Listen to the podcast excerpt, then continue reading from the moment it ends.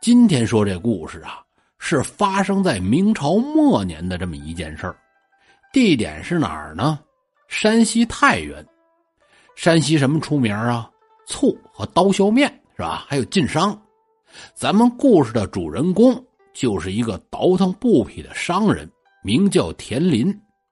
多大岁数了呀？二十三四岁。小伙子长得俊美。各位啊，俊美的标准是什么呢？哎，就按照我的长相，哎，这就俊美了。而且田林这小伙子吟诗作赋是样样精通，倒腾布匹开买卖，他这是家传的手艺。到他爷爷这儿，老爷子名叫田十八啊，那在山西太原一提田十八经营的田记布号是无人不知，在卖布这行里边是数一数二。后来买卖呢，就传到了田林父亲这儿。起初买卖也挺好，可天不随人愿，田林的父亲得病了，卧床不起，请了多少大夫，吃了多少药都不见好。那各位您想啊，东家掌柜的生病了，不能在柜上盯着，也没法说跑东跑西的谈买卖进货。几年下来，田记布号就干关门了，祸不单行嘛。买卖关门这一天，田林的父亲也深归纳世去了，人死了，家里就剩下田林和自己的老母亲。紧接着，老太太也生病了，还是请大夫吃药，家里钱花了不老少，到头来老太太也死了。哎呀，就剩下田林一个人，是孤苦伶仃，无依无靠。还是那句老话。穷在街头无人问，富在深山有远亲。这会儿田林家里没钱了，这就看出来了。亲戚们一个个的呢，也不愿意和他走动，就怕田林上家来，怕他借钱呗。田林一琢磨，唉，想我堂堂男子汉，不能安身立命，我都不配活着，我必须得出人头地。思来想去呀，最后做出了大胆的决定。变卖了自己家里的田产宅子，得了一百两银子，然后带着银子就去了顺天府，就是现在的北京啊，去做生意了。这一去就是大半年，该怎么说怎么说，毕竟啊还是有做生意的这基因。这一趟下来，刨出一百两银子的本钱，又赚了二百两，三百两银子可不是小数。这就打算呐，拿着这些银子回老家太原，重新买房子置地，再娶个媳妇儿。这天上午，把三百两银子用包袱包好，系在腰间，带上行李，牵着驴，准备由打广宁门这儿出京回老家。跟各位就得闲聊几句。这广宁门，各位不见得知道。跟大家一提这广安门，大伙就应该听说了啊。广宁门呐，是明代嘉靖年间盖的，是当年各省由陆路进京的必经之路。到了清朝道光年间，咱们说的道光皇帝叫爱新觉罗民宁，这不有个宁字吗？得避君王讳，皇上用的字儿你就不能用了，所以把广宁门改成了广安门。后来到了一九五六年，就给拆了。当时出京进京都走这广安门，田林打顺天府往城外走，刚好就得经过菜市口。提菜市口，大伙都知道是吧？这是过去砍头杀犯人的地儿。为什么跟菜市口杀人呢？啊，反正啊，有种说法，菜市口肯定就是市场口，逛市场的人多，也就繁华。还有呢，就是进京走广宁门。然后就到菜市口，一进来就看到杀人，起到了一种警示的作用，告诉你啊，京城禁地，天子脚下，出来进去的都规矩着点别惹事儿，大概就是这意思。田林出城门，走到菜市口这儿，正好就赶上啊，朝廷秋后处决犯人。各位您想啊，铜锣一响，一群兵丁押着死囚游街。这一吵吵，老百姓可都轰动了，都喜欢瞧新鲜，人挤人的是里三层外三层，还有举着手机的，各位老铁，国内全网大型杀人现场直播，没关注主播的，给主播点点关注，小礼物走起来，双击六六六，再来一波小红心。那会儿没手机啊，要不也有敢直播的。反正菜市口这杀人特别的热闹，把道都给堵上了，想要往前走走不了。田林本来就是小伙子，喜欢看热闹，牵着驴往人群前面挤，垫着脚，伸长了脖子看杀人。这就是孩子岁数小，没经验。你说你身上带着这么些银子，瞎挤什么呀？是吧？像这种人多的地儿，小偷肯定就多。那会儿小偷买卖好干，银子在腰里揣着，鼓鼓囊囊的，人一挤这就得手了。你要换现在就费劲了，是吧？身上没钱，钱在手机里呢，手机都不离手，始终拿着从那玩怎么偷啊？上去硬拿，这就叫抢了，是吧？所以说呀，过去小偷这买卖他好干。田林在人群里边挤着，就听三声催魂炮响，刽子手举起大刀，是手起刀落。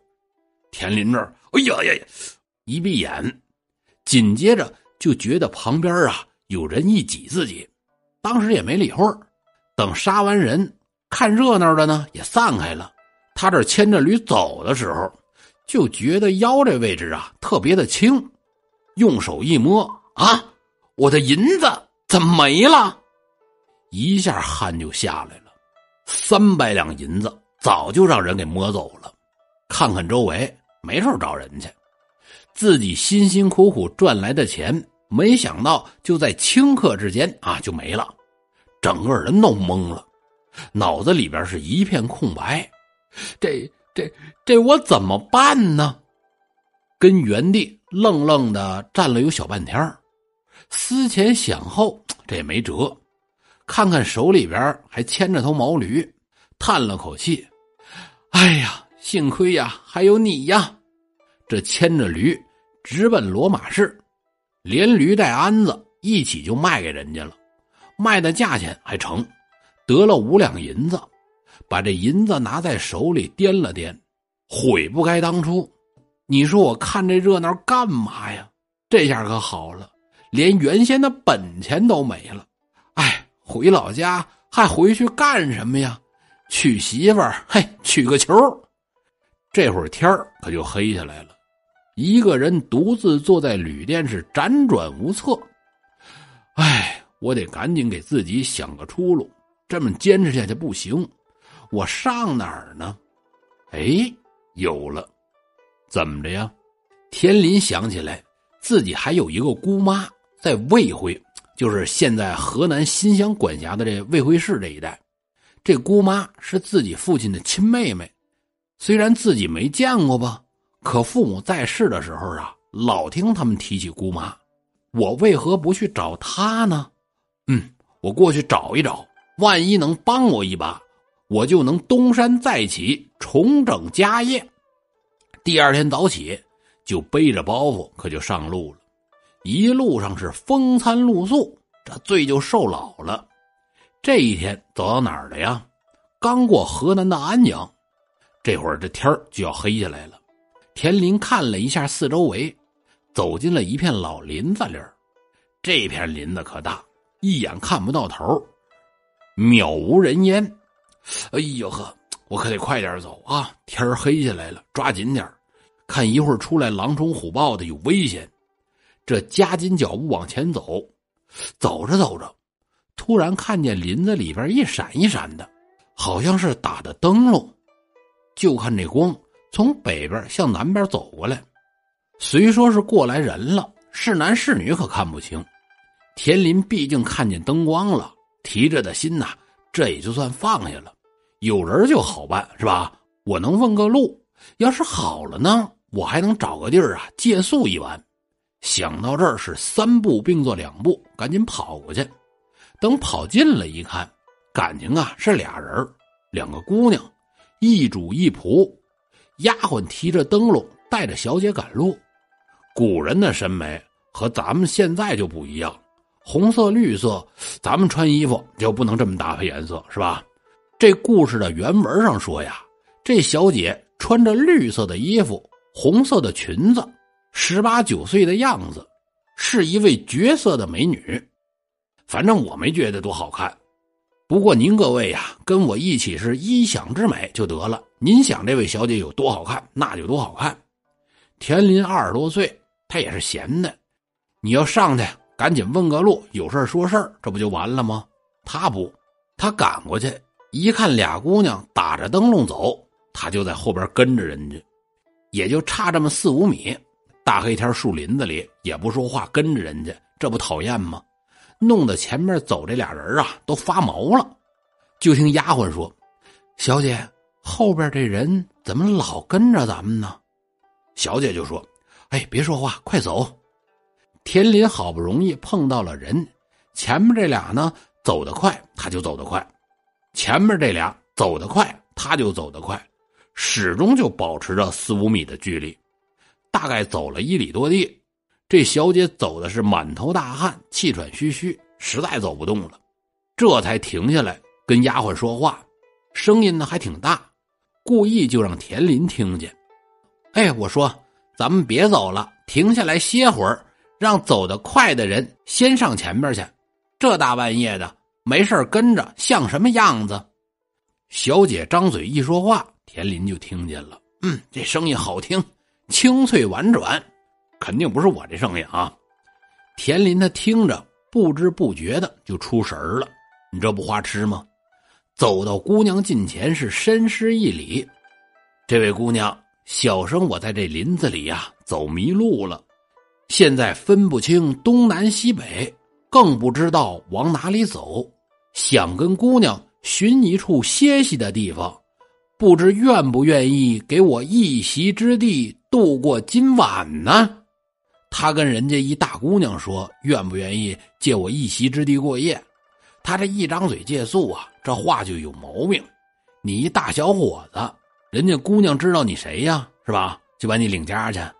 所以人家小姐没搭理他，用衣服袖子遮住脸，把身子转过一边去。这时候啊，旁边打灯笼的小丫鬟就说话了：“哟，你谁呀？跟了我们大半天。”田林这才想起来，刚才呀是有点鲁莽了，赶紧给人家姑娘是赔礼道歉。这小姐呢微微一笑：“哎，赔礼免了吧，只不过我也是住在我干娘家里。”我一个姑娘家的也不敢做主。这样吧，这天色也晚了，你先跟我回去，我试着给你试着问问我干娘。至于去留，就听她的决定。哎呦，成成成，姑娘您就多费心。该怎么说怎么说。这就是田林这小伙子呀，跟我一样长得英俊啊。要不姑娘也不答应他。这小姐和丫鬟在前面带路，田林在后边跟着。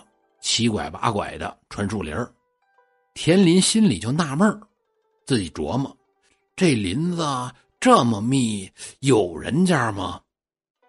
这时候，小姐就说话了：“公子，前边不远就到了，你别着急呀。”田林挺懵啊，他怎么知道我着急了呀？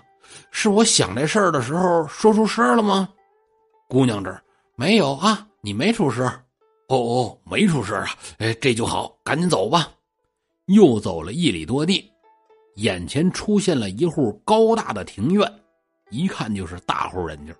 到了门口，丫鬟过去敲门：“夫人，我们回来了。”过了片刻，是门分左右，由打院里出来一个老夫人，一看这衣着打扮，就知道是那有钱人家的太太。我说：“女儿啊。”老早就走了，怎么回来的这么晚呢？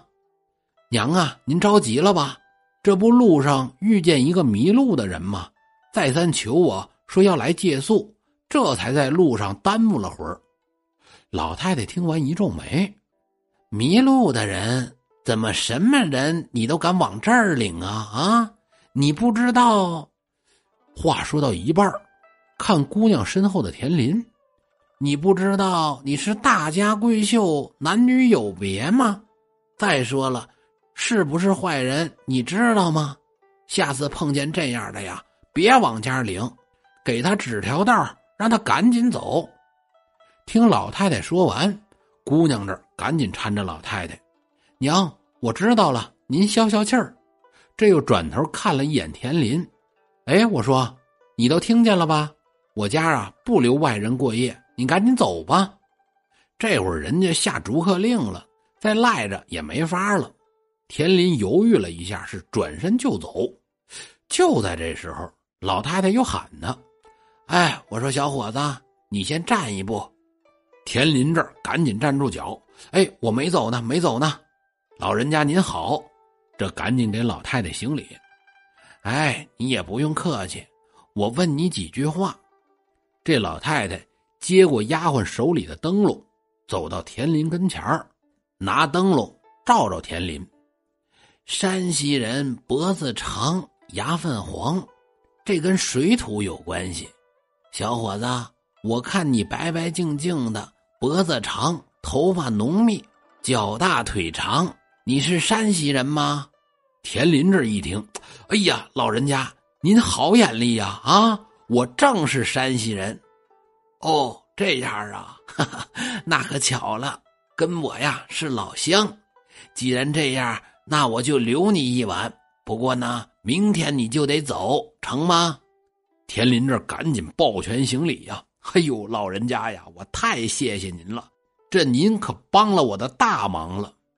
哎，没事这都老乡。你也别客气，进来吧。这老太太吩咐丫鬟安排酒菜款待田林。这家里来人老太太也得问问情况啊，是吧？小伙子怎么称呼啊？回老夫人的话，小人我山西太原人，我姓田，单名一个林字。老太太听到这儿，眼睛就是一亮。哦，既然这样。太原有个田记布号，东家田十八，你们是一家子吗？田林听老太太这么一问，把身子向前倾了一下，显得特别的恭敬。老人家，他是我的祖父。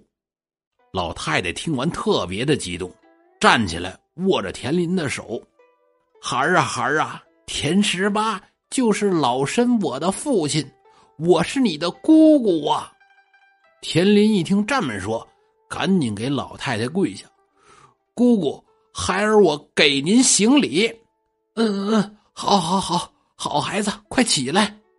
老太太激动的都哭了，擦擦眼泪：“来来来，孩子，坐下来说话，坐下来说话。”“哎，我嫁出去的时候啊，你父亲还没结婚，这一转眼好几十年过去了，你都这么大了。”家里怎么样啊？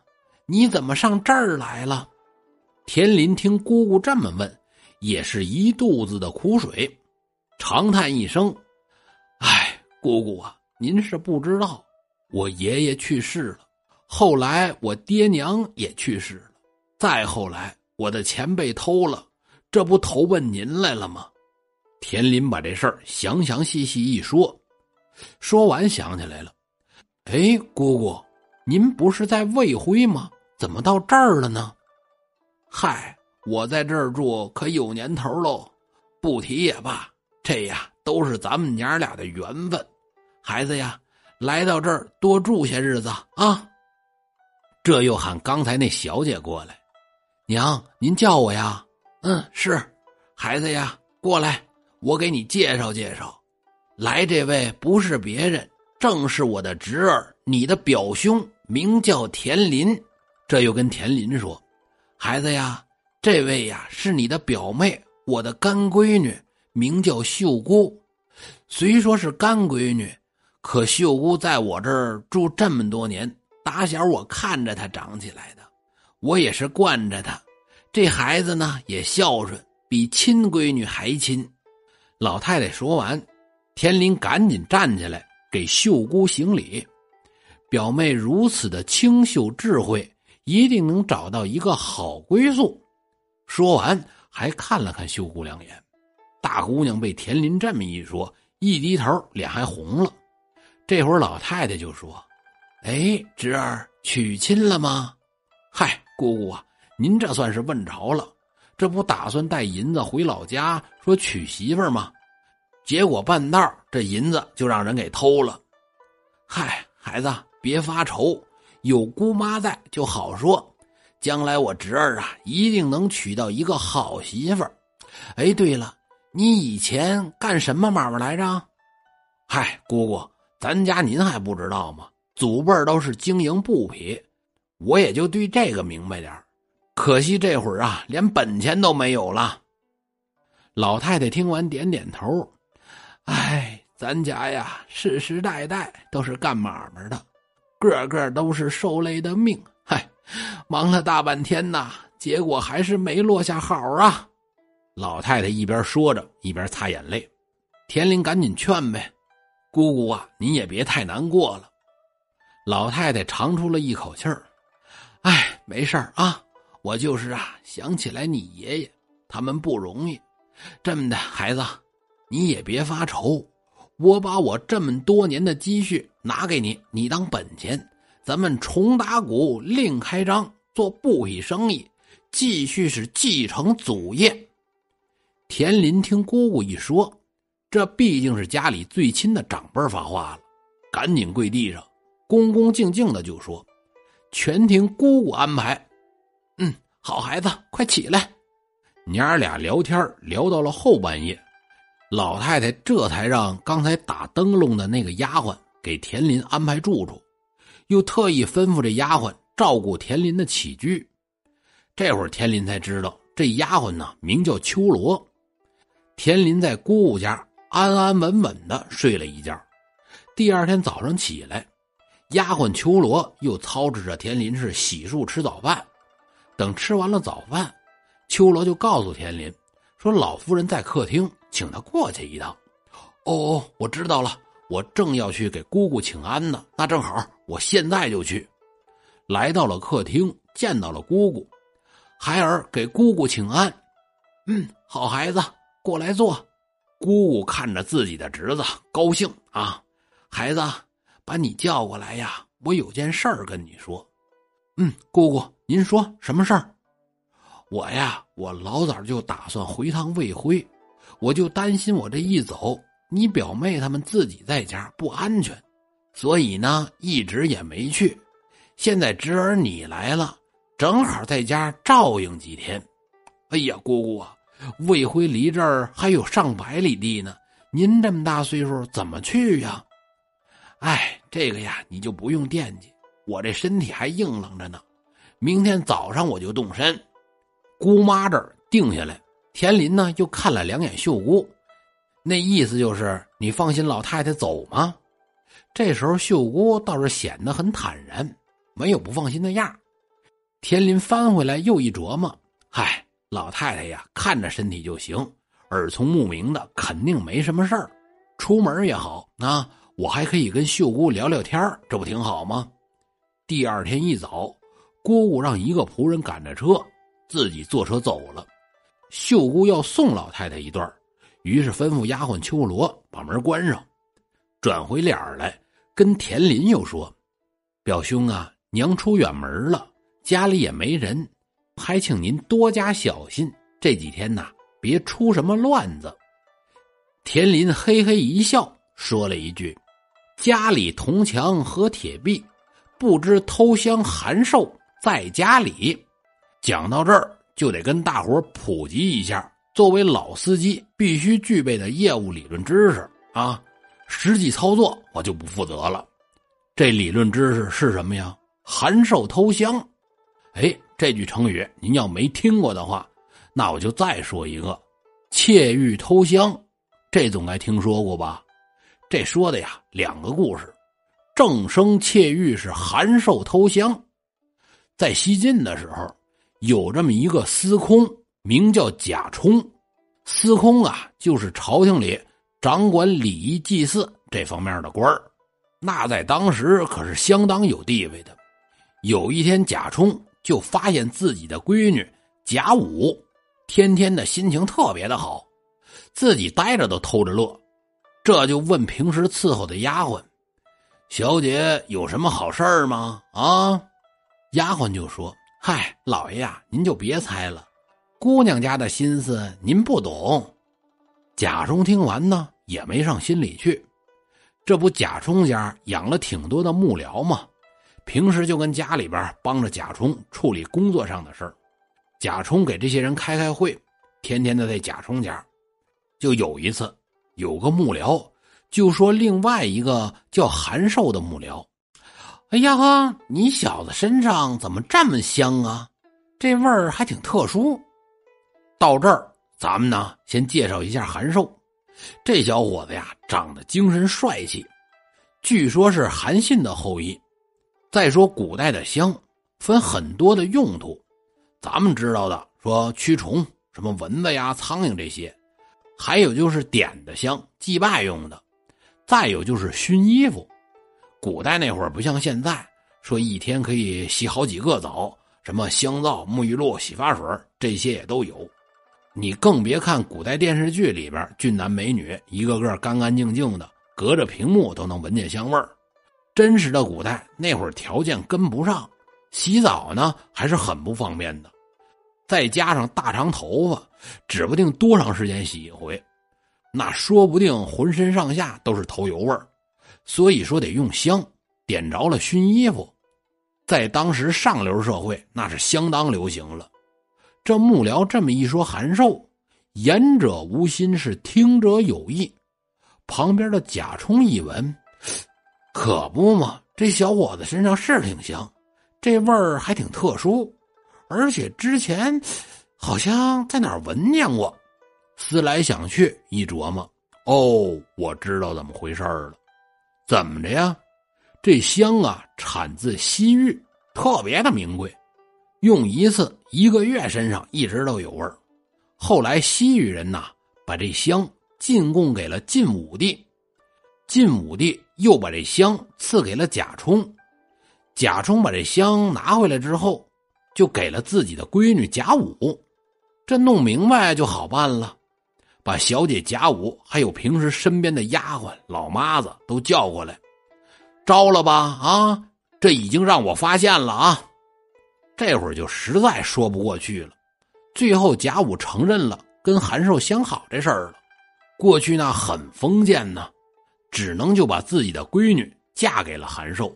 可毕竟说人家贾充位高权重，这么的吧，啊，韩寿啊，你也别嫌委屈，能跟我闺女结婚就是你小子的福气，你上我家当上门女婿吧。哎，这就是韩寿偷香。田林跟秀姑说韩寿的事儿，那意思就是啊，你也别防着坏人了啊，我惦记上你了。田林说这句呢，也算是和秀姑开玩笑，可是毕竟人家是大闺女，不可能跟他接一句“咱们回屋睡觉吧”，是吧？人家不能说这个。姑娘一低头，脸就红了，也没说什么，跟着车送自己的干娘去了。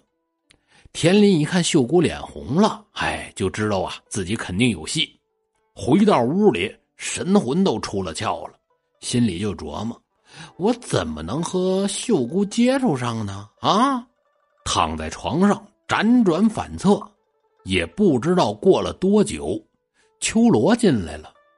少爷，您想什么呢？我呀，我没想什么。哦，这样啊，我这儿有一样东西。既然你没想什么，那就没用了，我扔了。田林听这话，赶紧站起来。哎，什么东西呀？啊，嗨，我们家小姐呀写的一首诗，想让你给指点指点。田林听完，当时就精神了。哎呀，丫鬟姐呀，快给我看看。秋罗把绣娘写的诗递给田林，你可快点看，小姐等我回话呢。田林接过诗，两手哆嗦着。打开一看，上面啊是一首绝句，什么呀？春云一朵趁风来，有意无心掩碧台。既有闲情能作雨，何如书卷上阳台？这意思就是，有那闲扯淡的功夫啊，咱们俩见面深入浅出的聊聊，怎么样啊？我猜就这意思。田林当时就明白了。赶紧提起笔来，回了一首诗：“春云一朵趁云来，故意氤氲掩碧台。白日有情先作雨，夜间打点上阳台。这意思就是我对你呀有意思。白天呢，我先试探试探，等到晚上了，咱们再见。你看古人有文化就是好，把约一下子说的都这么精致。秋罗拿着这诗给绣娘送过去，这就等着回话吧。说着话，天就黑下来了。秋罗来敲田林的房门，梆梆梆，少爷，我家小姐请您到她那儿去一趟。田林机灵一下子从床上坐起来，小生来了。这赶紧让丫鬟头边带路，直奔绣娘的内院。到这儿一瞧，绣娘在房里呀摆下了酒席，这期盼已久的机会可终于来了啊！俩人面对面的喝酒，谈天说地，聊得特别的好。书说简短，这些日子俩人在一起是寸步不离，俩人念念诗，哎，做做对子。说这天晚上。